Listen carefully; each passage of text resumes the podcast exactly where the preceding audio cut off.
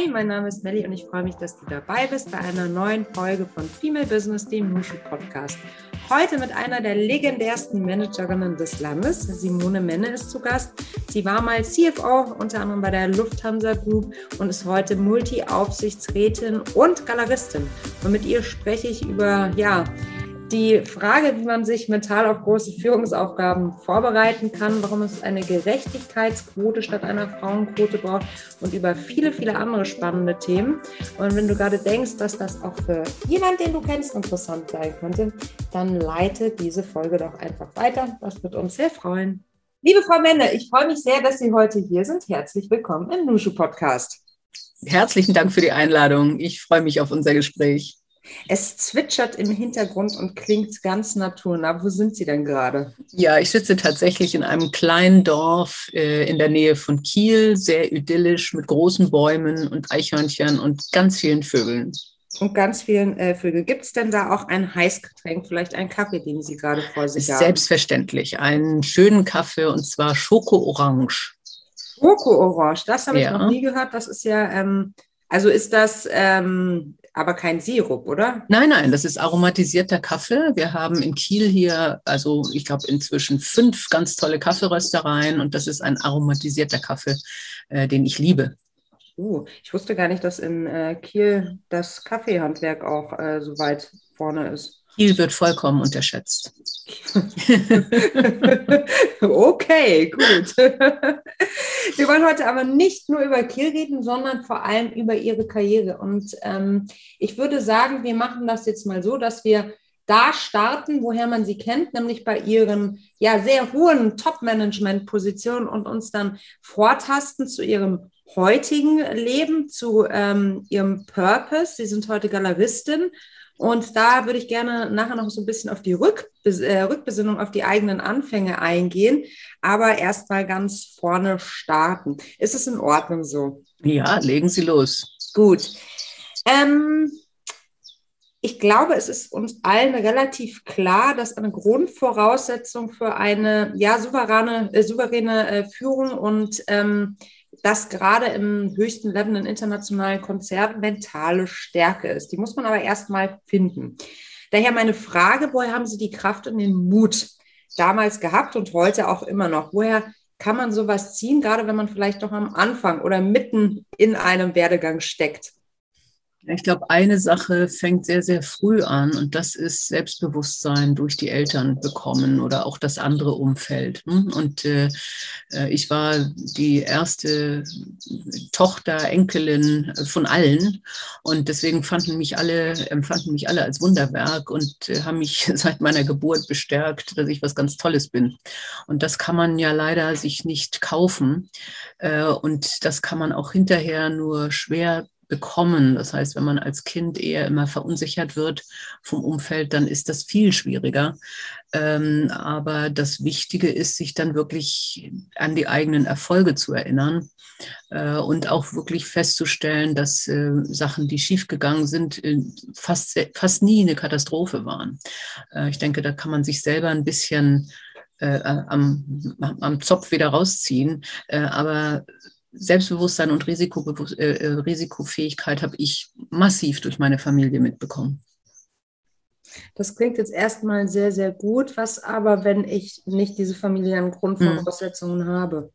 Das ist genau der Punkt. Also ich habe eine sehr gute Bekannte, die auch eine Kollegin von mir war, äh, wo es tatsächlich familiär so war, dass die Mutter ihr immer gesagt hat, äh, du bist äh, dumm, dein Bruder ist schlauer ähm, und die hat, hat wirklich sich nichts mehr zugetraut, ist dann Kinderkrankenschwester geworden. Inzwischen ist sie Professorin in Epidemiologie.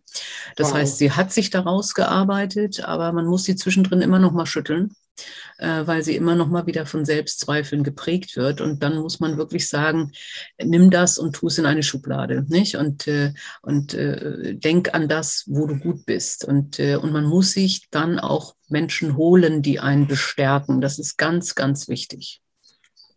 Hat Ihre Freundin das von selbst reflektiert, dass ihr das fehlt und dass sie deshalb unter ihrem Potenzial bleibt? Oder, weil ich meine, die Erkenntnis ist ja auch schon mal doll und ich glaube, dass aber ganz viele, die vielleicht, denen diese Bestärkung in Kindertagen gefehlt hat, überhaupt nicht zu dem Gedanken kommen, dass es daran liegen mag, dass sie sich nichts zutrauen?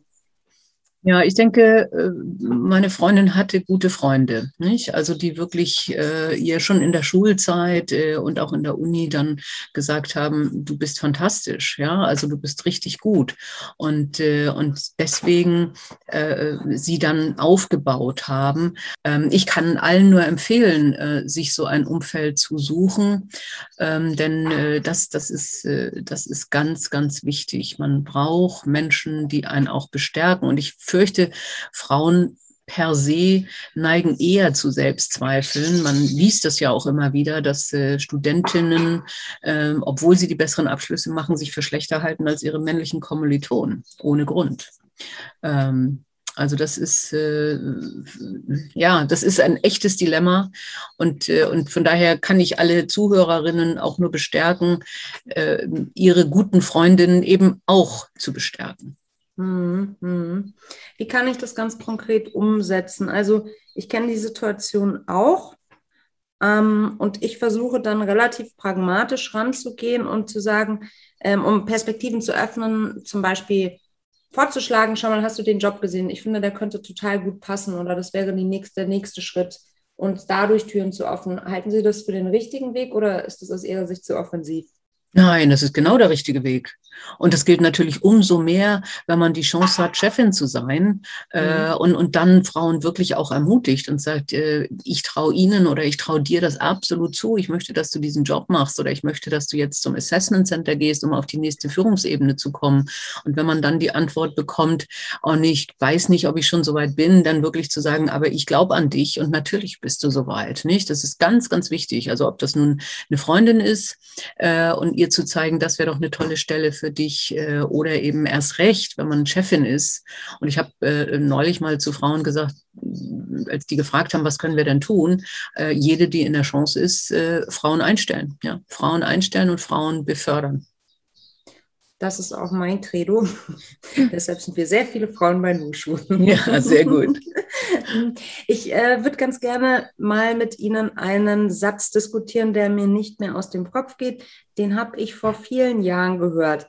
Da ging es darum, ob man laut sein muss, um die interne Sichtbarkeit gerade im Konzern, und da sind Sie ja wirklich Spezialistin, zu bekommen. Und damals war die Aussage von Menschen, die nicht auf einer ganz so hohen äh, Ebene unterwegs waren wie sie, aber doch schon recht weit oben aufgehangen, dass das Trommeln, das laute Trommeln nur auf den unteren Ebenen funktioniere. Die Krux ja aber sei, dass man eben gerade auf den unteren Ebenen die Sichtbarkeit brauche, um überhaupt erstmal aufzufallen und mit zunehmendem Karrierelevel die Lautstärke geringer wird.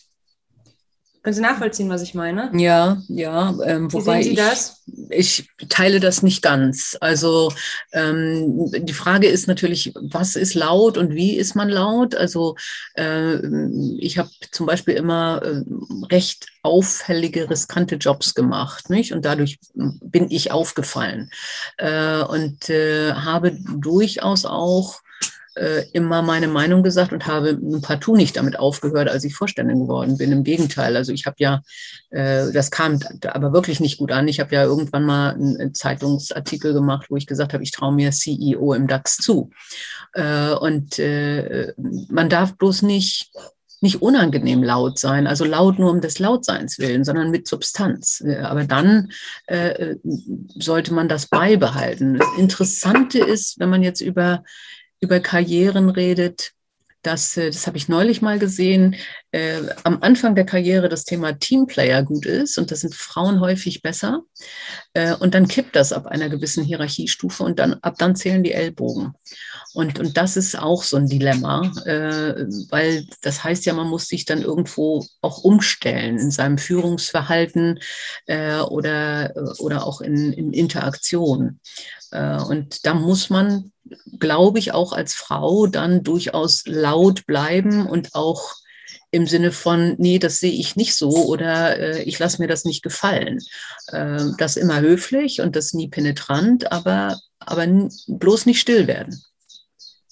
Das waren jetzt sehr, äh, zwei sehr spannende Aspekte. Auf der einen Seite dieses Thema Ellbogen. Ähm, Meinen Sie, dass das vielleicht aber auch ein Generationenthema ist? Also ich hoffe ja immer noch, dass diese Ellbogenkultur ab einem gewissen, äh, gewissen Level, beziehungsweise allgemein, dass wir die irgendwann mal ad acta legen können, weil gemeinsam geht es ja dann doch irgendwie besser. Und wir brauchen einander auch, gerade ja auch in großen Strukturen. Ähm, was Sie sagen, klingt jetzt allerdings nicht so motivierend an dieser Stelle. Ja, also ähm, ich kann, ich bin auch nicht tief genug eingestiegen in diese Studie, um zu sagen, ist das äh, nachhaltig zukunftsweisend?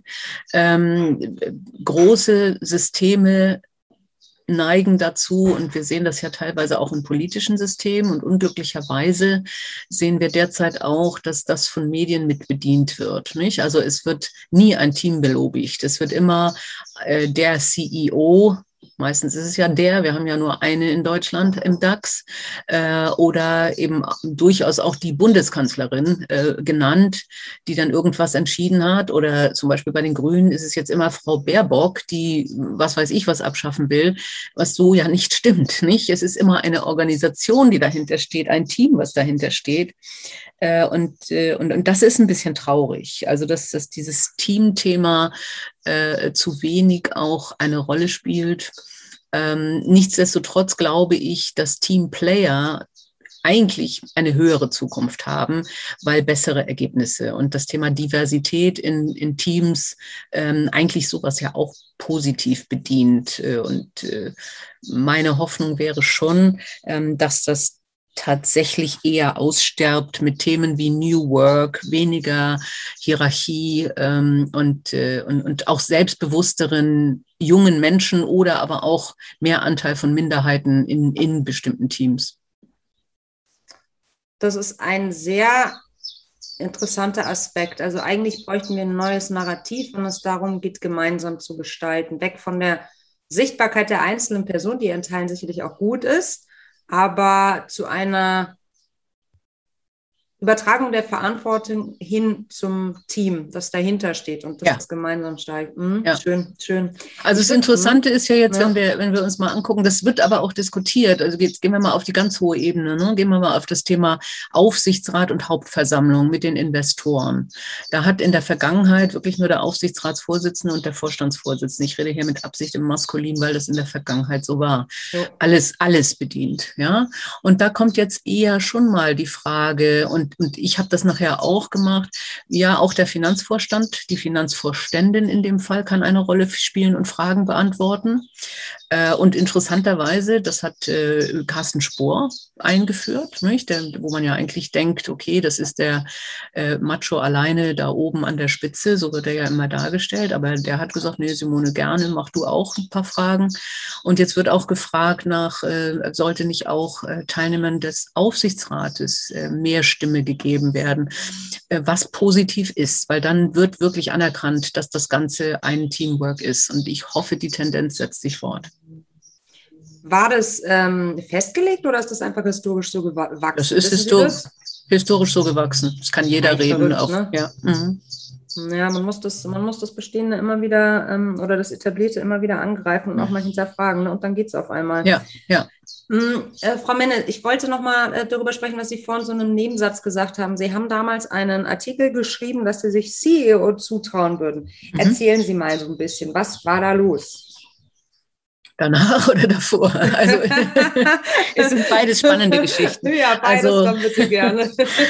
Also davor war es so, dass ähm, ein Personalberater, der eigentlich sich äh, darüber auch verkauft hat, dass er Frauen fördert ähm, und sogar etwas eingeführt hat, was ein Netzwerk ist, das Generation CEO heißt, ein mhm. Frauennetzwerk, äh, dass äh, dieser Personalberater in den Medien öffentlich gesagt hat, äh, er kennt keine Frau, die in den zehn, nächsten zehn Jahren CEO eines DAX-Konzerns sein kann.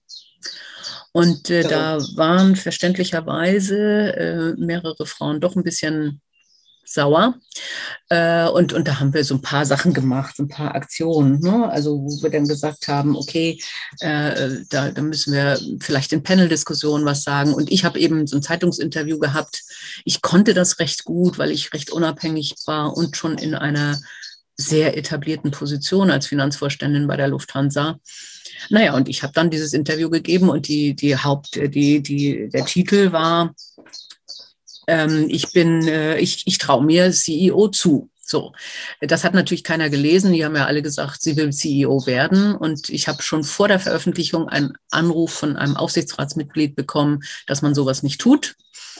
Und äh, bei aller Kooperation mit Herrn Spohr, ich glaube, er war auch nicht begeistert, weil alle natürlich dann gedacht haben, okay, ich will seinen Posten.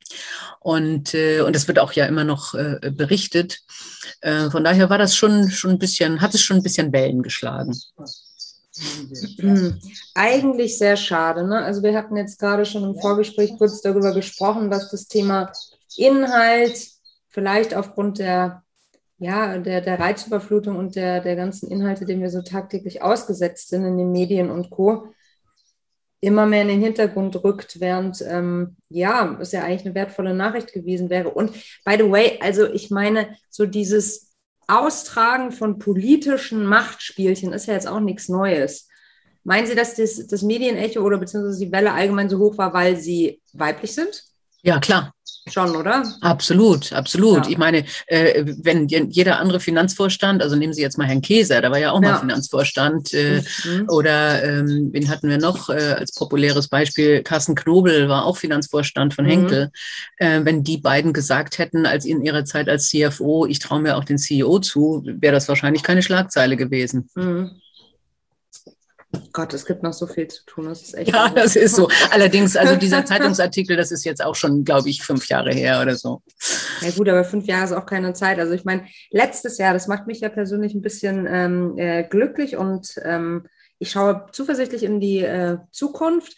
War ja Diversity erstmal in den, in den Trending Topics und der Suchanfragen ne, bei Google. Mhm. Das ist ja so ein Thema, wo ich mir denke, es ist so ein mini kleines Indiz, aber es sagt halt doch irgendwie eine Menge aus.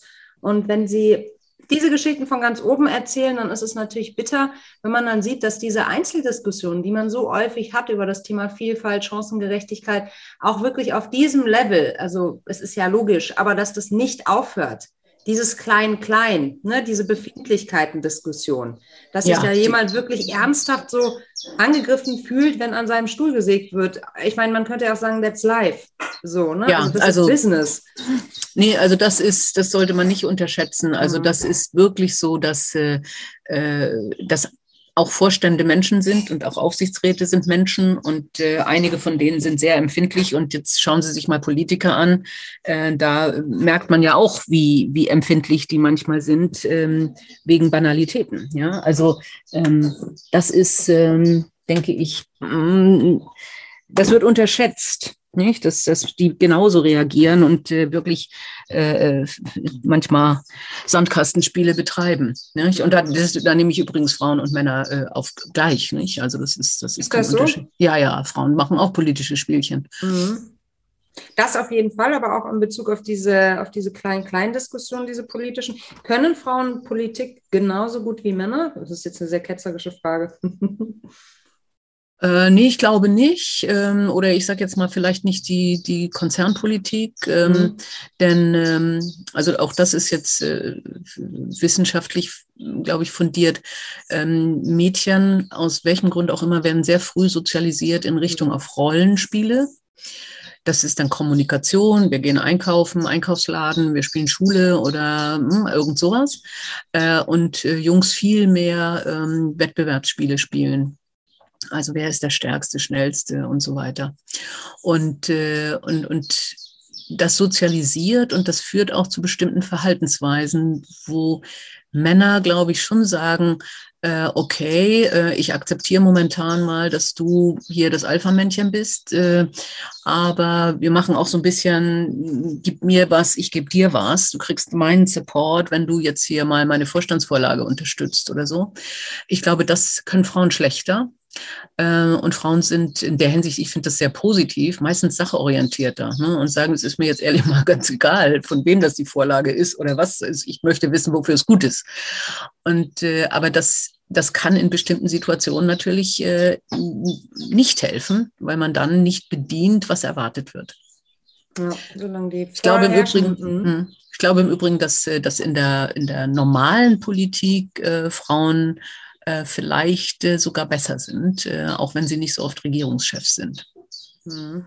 Ja, also ich glaube auch, solange die vorherrschenden ähm, Verhaltensprinzipien äh, sozusagen männlich dominiert sind und ähm, das auch verlangt wird, haben wir da so ein bisschen das Nachsehen, auch wenn ich es ganz genauso sehe wie Sie. Im Sinne einer Sachorientierung macht es natürlich durchaus Sinn, diese ganzen politischen Klein-Klein-Diskussionen nach hinten zu verlagern, denn wir wollen ja Resultate eigentlich genau. essen. Darum geht es doch eigentlich. Deswegen ja auch die ganz eindeutige, also das ist wirklich jetzt mehrfach wissenschaftlich fundiert. Diversität in Teams führt zu mehr Orientierung an Nachhaltigkeit. Es führt äh, zu höherem Risikobewusstsein, zu mehr Transparenz in der Finanzberichterstattung. Ähm, also es macht total viel Sinn für Investoren, aber auch für Aufsichtsräte, Teams divers zu besetzen. Und, äh, und da, da müssen sie aber 30 Prozent haben, äh, weil sonst haben sie keine kritische Masse, sonst wird eine Minderheit nicht gehört. Mhm. Ähm, kritische Masse ist jetzt auch mein Stichwort. Ich wollte noch mal mit Ihnen sprechen um die, über die sogenannte Gerechtigkeitsquote. Ich glaube, dieser Begriff kommt auch von Ihnen. Also statt einer Qu Frauenquote schlagen Sie eine Gerechtigkeitsquote vor. Auch sehr öffentlichkeitswirksam und sehr vehement. Das finde ich super. Holen Sie uns da bitte einmal kurz ab. Was meinen Sie damit?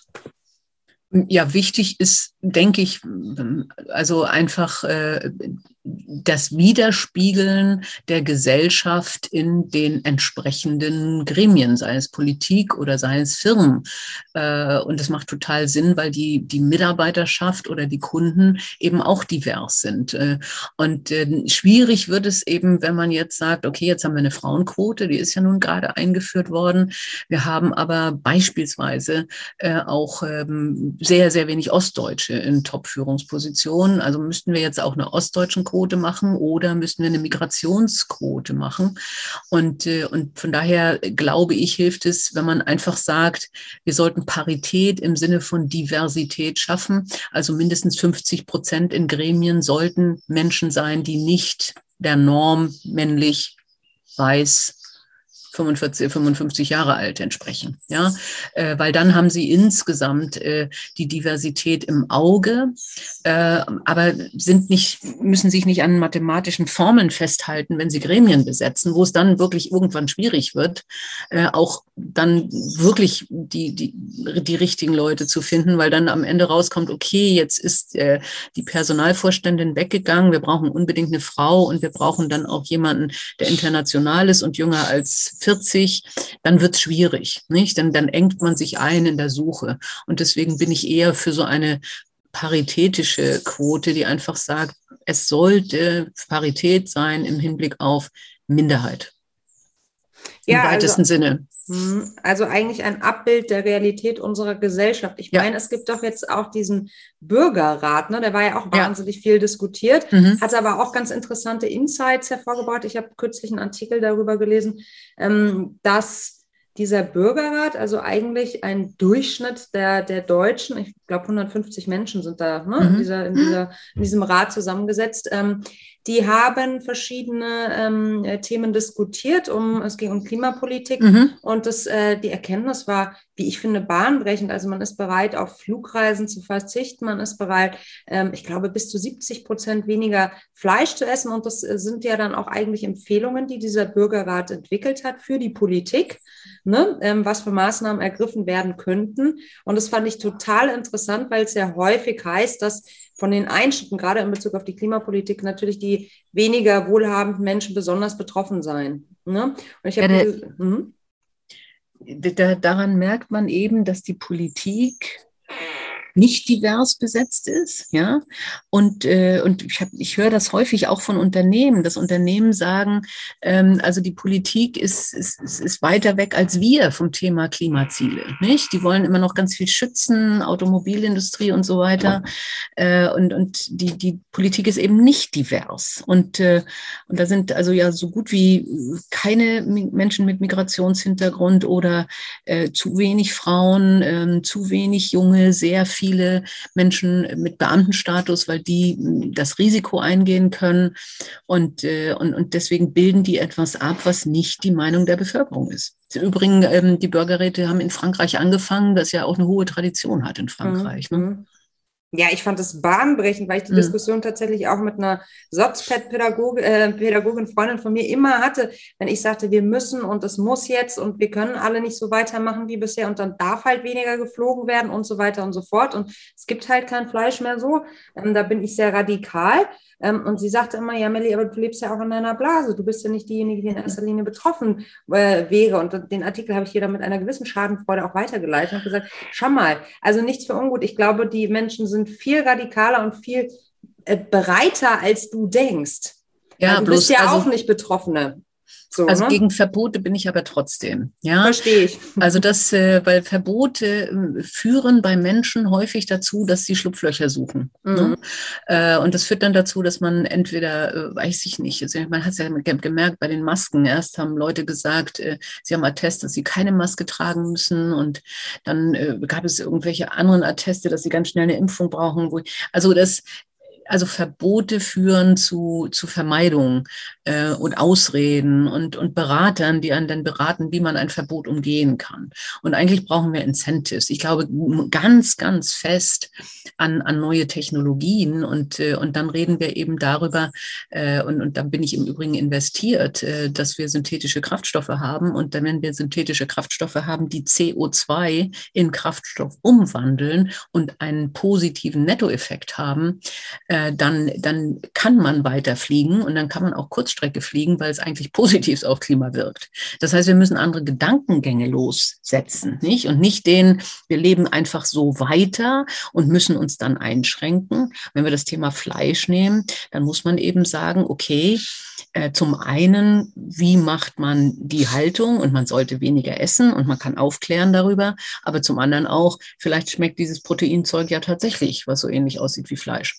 Also, ne, also dass man wirklich neues Denken einführt und neue Technologien, das hat die Menschheit immer vorangebracht äh, und, und weniger das, wir müssen jetzt eigentlich zurück ins Mittelalter, äh, weil wir ansonsten das Klima nicht neutral halten können. Das, das kann nicht die Lösung sein. Hm, ich verstehe den Gedanken und ich bin da auch ganz bei Ihnen. Allerdings bin ich da wirklich ambivalent, weil ich nicht weiß, ob das Tempo ausreichen wird über eine Freiwilligkeit. Das, das ist ein anderes Thema, Frage, ne? nicht? Also ich glaube, ähm, es kann ja, sehen Sie, sowas wie ein CO2-Preis ne? ist kein Verbot, sondern führt zu, zu Marktmechanismen, die einfach zu Verteuerungen führen. Ähm, wenn man einfach sagt, wir produzieren weniger Fleisch, dann wird Fleisch teurer. Ähm, und äh, das ist aber kein Verbot. Das heißt, ich kann für mich überlegen, was ist mir dann so ein Flug wert? Äh, oder was ist mir ein Stück Fleisch wert? Und wo schränke ich mich ein. Und, äh, und das sind im Normalfall becher, bessere Mechanismen, weil der Mensch selber eben noch eine Wahlmöglichkeit hat äh, und nicht gesagt bekommt, wir dürfen alle am Donnerstag kein Fleisch mehr essen oder sowas. Ne? Und, ähm, und, und daran müssen wir arbeiten und dass die Geschwindigkeit nicht stimmt, da gebe ich Ihnen völlig recht. Also ich meine, es geht gerade so ein, so ein Tweet um äh, eines Interviews von Frau Merkel von 1987 oder sowas äh, als Umweltministerin, wo sie genau das, was heute noch gilt, damals schon sagt. Ja, das heißt, wir haben 20 Jahre verschenkt, mehr. Äh, und, und das ist natürlich fatal. Äh, und jetzt muss sehr schnell, sehr dringend was passieren. Und dann müssen auch Wahrheiten ausgesprochen werden. Nicht? Ähm, dass, dass wir wirklich sagen, okay, bestimmte Sachen äh, werden sehr teuer werden oder, oder wir werden uns einschränken müssen. Ähm, da gebe ich Ihnen völlig recht. Also nur mit, ach, ihr seht das schon ein. Das ist so, das ist so ähnlich wie die freiwillige Selbstverpflichtung der deutschen Industrie auf Frauen in Vorständen. Das hat auch nicht funktioniert. Total, da sind wir wieder beim Thema. Genau. Ich nur noch hinzufügen, das ist eben da, wo meine, meine Freundin, die Sozialpädagogin, eingreift und sagt, naja, Melli, aber wenn du es über den Preis regulierst, weil die Vorrede, die Sie gerade äh, getätigt haben, die habe ich nämlich auch zu ihr gesagt, dann hast du aber wieder die Privilegierung. Wenn du Sachen über den Preis steuerst, dann äh, grenzt du natürlich ganz viele Menschen aus, für die das per se dann gar nicht mehr in Frage kommt. So, und dann kommt drauf an. Okay. Sie brauchen, Ausgleich, Sie, Sie, brauchen Ausgleichsmechanismen. ja. ne? äh, nun nehmen Sie das Thema CO2-Preis ähm, und äh, da wird teilweise mit einer Pendlerpauschale äh, agiert. Das ist ziemlicher Blödsinn, weil eine Pendlerpauschale momentan tatsächlich dazu führt, je weiter Sie fahren, desto besser kommen Sie netto raus. Ähm, wenn Sie aber sagen, ähm, wir haben einen CO2-Preis, ähm, aber durch den CO2-Preis haben wir auch Einnahmen und wir arbeiten an unserem Sozialsystem Ja, also wir müssen raus aus der, aus der Gerechtigkeit, also aus der sozialen äh, Ungleichheit. Ja? ja? das heißt, wir brauchen andere Ausgleichsmechanismen, ob das nun Harz ist äh, oder ob das eine neue Systematik ist. Weil wir müssen ja auch über Renten nachdenken. Das heißt, das Gesamtsystem muss stimmen. Ne? Also einfach nur teurer machen und deswegen arme Leute noch ärmer machen, gebe ich Ihnen völlig recht. Das alleine funktioniert nicht. Mhm. Äh, also das heißt, man muss tatsächlich Umverteilungsmechanismen haben, die aber zum Beispiel durch eine Digitalsteuer oder ging heute auch durch die Presse äh, wirklich Steuerflucht. Ja, wie viele Menschen bezahlen teure Berater, damit sie keine Steuern zahlen und sind auch noch stolz drauf. Also äh, es ist in Schweden ganz anders. Schweden sind, glaube ich, stolz drauf, dass sie Steuern zahlen. Das heißt also wirklich zu sagen, wir stopfen Steuerschlupflöcher, äh, wir haben sowas wie eine Mindeststeuer auch für die Großkonzerne, die bisher es schaffen, durch virtuelles Agieren gar keine Steuern zu zahlen. Ähm, wir, wir haben auch eine bessere Ausstattung, Menschen, die Steuer hinterziehen, auch wirklich zu finden. Ähm, dann kriegen wir dadurch Geld und müssen dann dieses Geld nehmen, um soziale Umverteilung hinzubekommen. Und Bildung. Lenne, wann kann man sie wählen? Mich, ich hatte neulich ein Gespräch mit Herrn Kofler, äh, ist ja FDP-Mitglied, und äh, wir, haben, wir haben mal gefragt, äh, ich wurde gefragt, ob ich nach Berlin gehen würde. Ja, ich würde nach Berlin gehen, aber ähm, ich glaube, es gibt Politiker, die das besser können und äh, man muss sich halt die Parteiprogramme gut durchlesen und dann muss man sich für das entscheiden, von dem man denkt, das ist es am ehesten. Kein Parteiprogramm wird das am, am weitesten abbilden aber sich wirklich zu informieren und wirklich zu sagen, okay, was ist am ehesten das, was in die richtige Richtung geht. Ähm, und, und ein bisschen schon politisch agieren, das finde ich wichtig. Also es ist ja fatal, was Frankreich da gerade gemacht hat. 30 Prozent Wahlbeteiligung. Ähm, das heißt, die Demokratie stirbt und, äh, und, und dann kommen Populisten. Ja, das führt dazu wenig Wahlbeteiligung, wenig Engagement, führt dazu, dass Populisten gewinnen. Und das müssen wir auf jeden Fall vermeiden. Das macht mir momentan auch ein bisschen Angst. Kurze Rückfrage. Sie sagten gerade, es gibt sicherlich PolitikerInnen, die das besser können. Ich erinnere mich gerade an den Anfang unseres Gesprächs. Warum denken Sie, dass es äh, Menschen gibt, die das besser können als Sie? Weil Politik durchaus auch äh, ein, ein, ein Beruf ist. Ja? Ähm, also nur Berufspolitiker sind nicht gut, ähm, aber äh, in der Politik gibt es Mechanismen, äh, die, die ich auch gerade jetzt erst lerne. Also wie werden Listen eigentlich aufgestellt und wie unterschiedlich werden Listen aufgestellt in den unterschiedlichen Parteien. Daran sehen wir ja, dass sie durch bestimmte Listenaufstellungen eigentlich schon, schon von vornherein Frauen diskriminieren könnten das oder stimmt. können mhm. oder es tatsächlich auch passiert, ja. Ähm, und äh, wo haben Sie tatsächlich eine äh, ne Quote in den Parteien, äh, wo, äh, und, aber dann auch, wie macht man Gesetzesanträge? Wie macht man ein Parteiprogramm?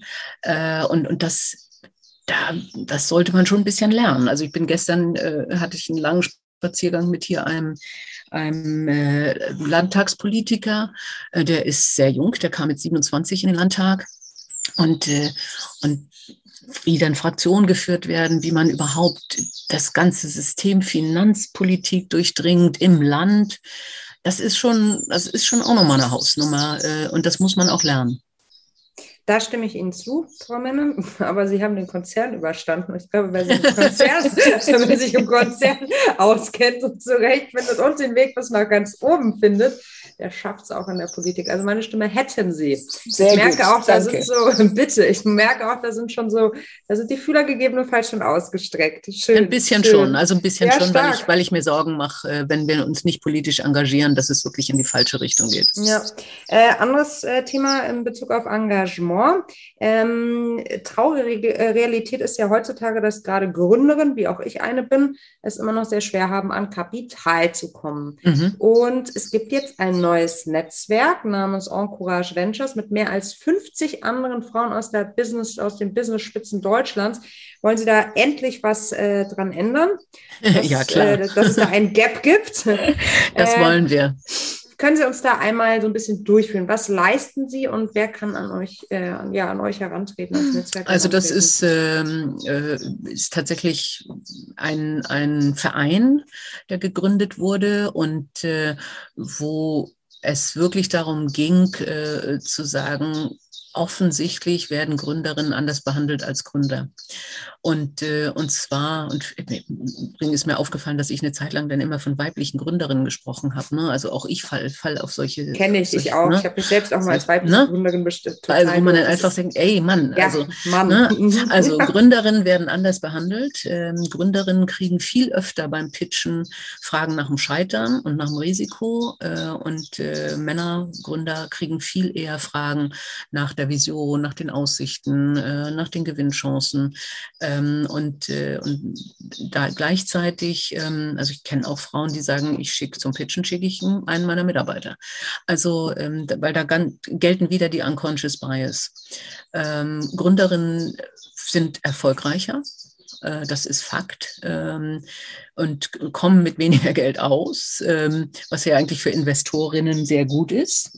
Äh, und genau deswegen haben wir gesagt, also zum einen macht es hochgradig ökonomischen Sinn, wirtschaftlichen Sinn und zum anderen wollen wir unterstützen, dass es mehr Gründerinnen gibt, ähm, weil die eben coole Ideen haben und eben manchmal auch völlig andere Ideen als die Gründer. Und das brauchen wir eben auch, das mhm. Diverse. Und äh, man kann aber auch äh, ein Mentoring bekommen. Also es geht nicht nur um Finanzierung, sondern es geht auch um die Frage, ähm, ist eine aus dem Verein, aus dem Netzwerk bereit, jetzt hier ein Mentoring zu machen äh, oder äh, auch Sparringspartnerin zu sein, wenn es um, den Business Case geht oder vielleicht auch äh, um, um den Pitch Deck oder äh, wie verkaufe ich die, die Story am besten. Also es ist eine Kombi. Man muss nicht zwangsläufig viel Geld haben und dann immer investieren. Wir arbeiten allerdings auch zusammen mit einem Fonds, äh, der insbesondere dann äh, in, richtig investiert. Also da brauchen Sie richtig 200, 100, 250.000 mindestens, um dann zu investieren.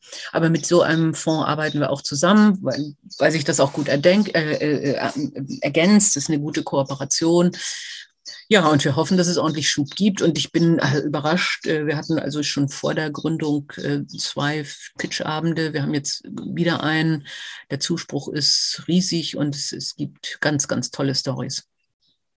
Das kann ich nur bestätigen, ähm, mhm. so aus meinem Alltag mit anderen Gründerinnen. Was mich jetzt nochmal interessieren würde, ich sehe sehr kritisch, ähm, das natürlich aus Blick eines Startups, dass gerade wenn es um das Thema Female Startups geht, dass eigentlich nur noch Ideen unterstützt äh, werden, die irgendwas mit Tech zu tun haben. Und wir wissen ja auch, das hat äh, die, die, ich glaube, es war eine BCG-Studie von 2018, ähm, dass Frauen, also Gründerinnen, sich in erster Linie gesellschaftlichen Problemstellungen widmen wollen bei Gründung und natürlich einen Impact erzielen wollen. Thema hm. Purpose. So, und das lässt sich natürlich zum Teil auch mit Tech abbilden, aber wir sind Menschen und nicht nur Tech. So, mhm. ne? Ähm, wie, wie ist da Ihre Philosophie diesbezüglich? Oh, wir, schließen, wir schließen da gar nichts aus. Also überhaupt nicht.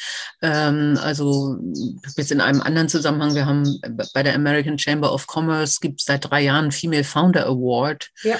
Äh, und äh, da hatten wir eine Gründerin, die das Thema Klimaschutz hat. Das ist Tech unterstützt, aber äh, der Purpose ist nun definitiv, ich sage einem Unternehmen, wie viel Grad es einsparen kann mit was. Ähm, und die andere äh, war aber eher beim Thema äh, Nachhaltigkeit, äh, äh, kein Plastik, äh, äh, wie, über, wie umgehen wir Strohhalme, nicht? Und, äh, und, und sehr, sehr, also das, also das, äh, das würde ich überhaupt nicht ausschließen. Das ist ja gerade das Spannende eben, dass wir sagen, Frauen haben andere Ideen und die, die Ideen brauchen wir ja auch. Und äh, wo haben wir in Zukunft die Probleme? Die sind ja häufig im sozialen Bereich, wenn wir sagen, die Bevölkerung wird älter, wo sind unsere Renten, wo fehlen die Pflegekräfte? Ähm, also da, da braucht man auch äh, ganz massiv Ideen und Gründungen. Ja, absolut. Ich stimme Ihnen da voll zu. Deshalb finde ich es ja irgendwie so wirklich, also beschränkt, wenn dann nur Tech Unternehmen im Bereich Female gesponsert werden, wo ich mir denke, ja, aber genau darum geht es eben nicht. Genau darum geht es doch nicht. Wir brauchen als Gesellschaft gerade anderes als jetzt noch die hundertste Suchmaschine, die dann dieses und jenes äh, Gimmick äh, bringt oder eine App, die dann von mir aus äh, Hundekrothaufen genau. äh, mir vorhersagt. Das brauchen wir alles nicht. So. Nee. Also nee. aus meiner Sicht. Ist halt Tech, es, aber ist halt trotzdem ja. nicht cool. Ja. So. Ich würde jetzt ganz gerne einmal überschwenken zu Ihrem zu ihrer aktuellen, ähm, ja, aktuellen Position klingt zu wenig, sondern ihrer aktuellen Aufgabe, ihrer aktuellen Lebensaufgabe. Sie sind Galeristin. Und ich meine irgendwo gelesen zu haben, dass sie sich früher schon, äh, dass sie früher schon mal mit dem äh, Gedanken gespielt haben, als sie noch ganz jung und in der Situation waren zu überlegen, was will ich denn mal werden, Kunst zu studieren. Und jetzt haben sie ja eine eigene Galerie und ähm, ist das nicht ein irres Gefühl, äh, dem, ganz dem ganz eigenen jungen Ich nochmal so, so nahe zu kommen, so im, im Rückgang? Äh, ja, äh, begrenzt, weil ich mache ja, ich stelle nicht meine eigene Kunst aus und ja. äh, ich glaube, mein Vater hatte damals recht, als er mir abgeraten hat, Kunst zu studieren. Ähm, und äh, was, was das super spannend ist, ist wirklich die Künstler kennenzulernen und mit den Künstlern zu arbeiten und äh, eine Ausstellung zu kuratieren, den Katalog zusammenzumachen und, äh, und, und die Unterschied, also ich, jeder Künstler, den ich bisher ausgestellt habe, ist, ist anders und, äh, und ich lerne viel von denen und kann hoffentlich äh, aber auch so, das ist ja auch wie Gründung, also dass man dann sagt, okay, aber wir brauchen auch einen Business Case und, äh, und wir brauchen auch einen guten Auftritt, nicht? Und da lerne ich jedes Mal dazu. Das ist super spannend. Ich habe leider momentan eigentlich noch zu wenig Zeit für die Galerie, weil ich mache ja auch noch Aussichtsratsmandate und, äh, und die American Chamber of Commerce. Äh, also das Bei der ist, Sie neuerdings Präsidentin sind. Ja, da bin ich seit äh, dem 26. Äh, Nein, was haben wir heute? Also 29. Seit, Juni ist heute die Aufnahme, genau. Ja, dann habe ich am ab 26. Juni bin ich Präsidentin der American Chamber of Commerce. Äh, das ist ein Ehrenamt, äh, ist aber in derzeitigen Zeiten mit einer neuen US-Administration und äh, einer Bundestagswahl, die vor der Tür steht, auch äh, wirklich wichtige Aufgabe. Mhm. Von daher ist, ist, ist es so ein bisschen ein Teilzeitjob in der Galerie, aber, aber ein sehr, sehr spannender. Also und wirklich macht, macht sehr viel Spaß und ist ein schöner Ausgleich. Mhm. Irgendwie finde ich das witzig, wenn Sie sagen, es ist ein Teilzeitjob. Wie viele Aufsichtsratmandate haben Sie, wenn ich fragen darf? Vier vier. Dann sind sie noch Galeristin. Dann sind sie jetzt noch äh, Präsidentin von der AmCham und ähm, auch äh, ansonsten ja nicht wenig engagiert, zum Beispiel im Verein. So ist doch eigentlich lustig, dass, dass ab einem gewissen Level das alles geht. Ne? Und äh, gerade in jungen Jahren diese Vollzeitpräsenz immer so wahnsinnig vonnöten zu sein scheint, um irgendwo hinzukommen. Ist doch ja. ein Paradox. Ja, ist es, ähm, aber vielleicht auch nur bedingt. Für bestimmte Aufgaben äh, brauchen Sie halt eher die Erfahrung und weniger die, den 100% Zeiteinsatz. Ja? Das Operative dann dementsprechend. Ja, genau, mhm. nicht? Also, äh, und es ist ja schon so, dass ähm, ich ja, so schlappe 27 Jahre eher total operativ gearbeitet habe äh, und, und Vorstand bei Lufthansa und bei Böhringer Ingelheim natürlich auch ein rein operativer Job ist. Ähm, und äh, in der American Chamber of Commerce ist halt ein Punkt, da müssen Sie an den richtigen Stellen mit den richtigen Leuten sprechen. Äh, da müssen Sie ähm, das, das Positionspapier für die Politiker äh, miterarbeiten. Da müssen Sie auch Netzwerken und Menschen zusammenbringen. Ähm, aber das ist eben nicht 100 Prozent. Ich könnte aber sowas nicht, wenn ich nicht vorher operativ gearbeitet hätte, an einigen Stellen dann gelernt hätte, Diplomatie, an anderen Stellen, wie bringe ich Leute zusammen und, und, äh, und das konnte ich, glaube ich, nur, indem ich wirklich auch in die Tiefe gegangen bin. Also äh, aber es gibt ja junge Menschen, die äh, Ähnliches machen, also die dann auch sagen, okay, ich, ich gründe hier und bin gleichzeitig engagiert in einer NGO und äh, mache auch noch irgendwas in der Kita mit. Also ich glaube, das ist gar nicht gar nicht so weit hergeholt, mhm. dass das auch, auch durchaus vielfach stattfindet, vielleicht nicht so ganz populär äh, mit, so, mit so hohen Titeln. Mhm. Aber ja, das heißt ja nicht, dass es schlechter oder mhm. weniger nee, wichtig ist. Nicht. Nee, nee, überhaupt nicht. Also vielleicht ist es ja auch was, durch, durch Corona nochmal beschleunigt wurde, dass halt, naja, die Vielfalt, die wir auch in uns als jeweils individuelle Person tragen, dann auch ja mehr zum Strahlen kommen kann, ja. ne, in allen ihren Varianten. Ja. Also, ja, ich hoffe schon, ja. Ja, ich hoffe es auch total. Also es ist ja nur eine Chance und jeder von uns hat ja nicht nur ein Supertalent, sondern hoffentlich mehrere Talente im Allgemeinen, die man auch wirklich einbringen kann. Mhm, absolut. Wäre schön, wäre schön.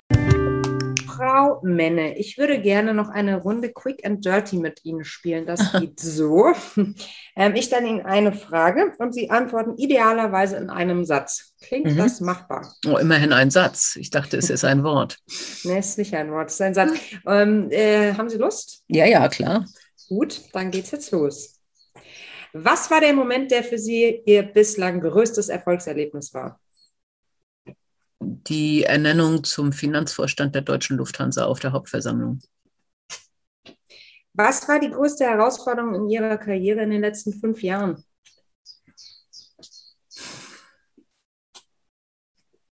Ja, ich glaube, es ist sechs Jahre her. Das Schlimmste war der, der Unfall von der German Wings. Welche Situation in Ihrer Karriere würden Sie heute anders angehen als damals? Hm, ich habe mal ein Projekt geleitet, was eine absolute Katastrophe wurde und äh, das würde ich professioneller machen. Da kurz einmal nachgefragt, was passiert? Oh, so ein typisches, also Verselbstständigung einer, einer Hauptabteilung zu einer GmbH mit EDV-Projekt. Alles andere ist gut gelaufen, aber das EDV-Projekt war zu teuer und hat zu lang gedauert. Wie EDV-Projekte damals immer mal so, so gelaufen Stuttgart sind. 21 mäßig. Sowas in der Art, ja. Mhm. okay, gut. Was war Ihr größtes Learning in den letzten zwei Jahren? Na sicher, wie wie komme ich an das Thema Kunst, Künstler und den Kunstmarkt heran?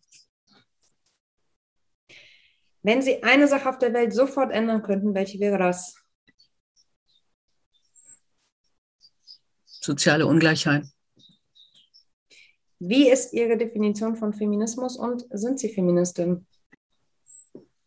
Ja, Feminismus heißt sich einsetzen dafür, dass Frauen gleich behandelt werden. Das waren wunderbare Abschließworte. Vielen Dank, Frau Männer. Hat riesig Spaß gemacht. Mir auch. Waren auch gute Fragen. ja, Sie sind ja selbst Podcast-Profi. Ich möchte an dieser Stelle einmal hinweisen auf äh, ja, Ihren Podcast, Die Boss, regelmäßig auch auf allen Plattformen zu hören, richtig? Genau, genau. Und wir haben gerade entschieden, dass wir auch eine dritte Staffel machen werden. Das klingt gut. Wie lang ist denn eine Staffel bei Ihnen? Uff, ich habe insgesamt jetzt 25 gemacht. Wir haben ein paar ja. Extras gemacht aufgrund von aktuellen Umständen. Äh, also ich glaube, eigentlich haben wir immer geplant zehn pro Staffel. Es geht schneller, als man denkt. Ne? Ja, ja, ja. Ich habe mich auch verschätzt. Mhm. Mhm. mhm. Ja, ist aber auch so was Angenehmes. Es ist so ein schönes Format, wo man einfach auch in die Tiefe gehen kann. Das ist der so Punkt. Oder? Ja. Ja, man kann also, viel differenzierter es betrachten ja. äh, und, und das gefällt eben auch den Zuhörerinnen und Zuhörern, nicht? Dass, dass man wirklich ein bisschen in die Tiefe gehen kann und nicht so äh, pauschal antwortet und auch nicht so, so Verteidigungskampf wie in manchen Talkshows, wo es inzwischen ja. dann eher mühsam ist. Ja, und an dieser Stelle deshalb auch ein großes Dankeschön an dich wenn du bis hierher zugehört hast, dann bist du super toll. Und ähm, ja, danken dir vielmals für deine Aufmerksamkeit und wünschen dir einen wunderbaren Tag. Dem schließe ich mich an. Vielen Dank. Vorbei das spannende Gespräch. Aber nächste Woche geht es schon weiter. Da haben wir wieder eine spannende Gästin zu Gast. Gäste zu Gast, herrlich. Naja, ihr wisst, was ich meine. Auf jeden Fall verpasst es nicht. Jetzt sind ja auch Sommerferien vielleicht für die eine oder andere. Da hat man ja ein bisschen Zeit, um sich inspirieren zu lassen. Und damit es dir nicht durchrutscht, einfach ein Abo dalassen. Das geht auf Spotify, auf Apple und bei Google Podcast. Und wenn du schon auf der Seite bist, gerade bei Apple, dann lass uns doch auch noch eine Bewertung da. Das wäre so schön. Fünf Sterne und eine nette Zeile. Wir sind ganz glücklich. Danke dir und Happy Holidays, falls du in dem bist.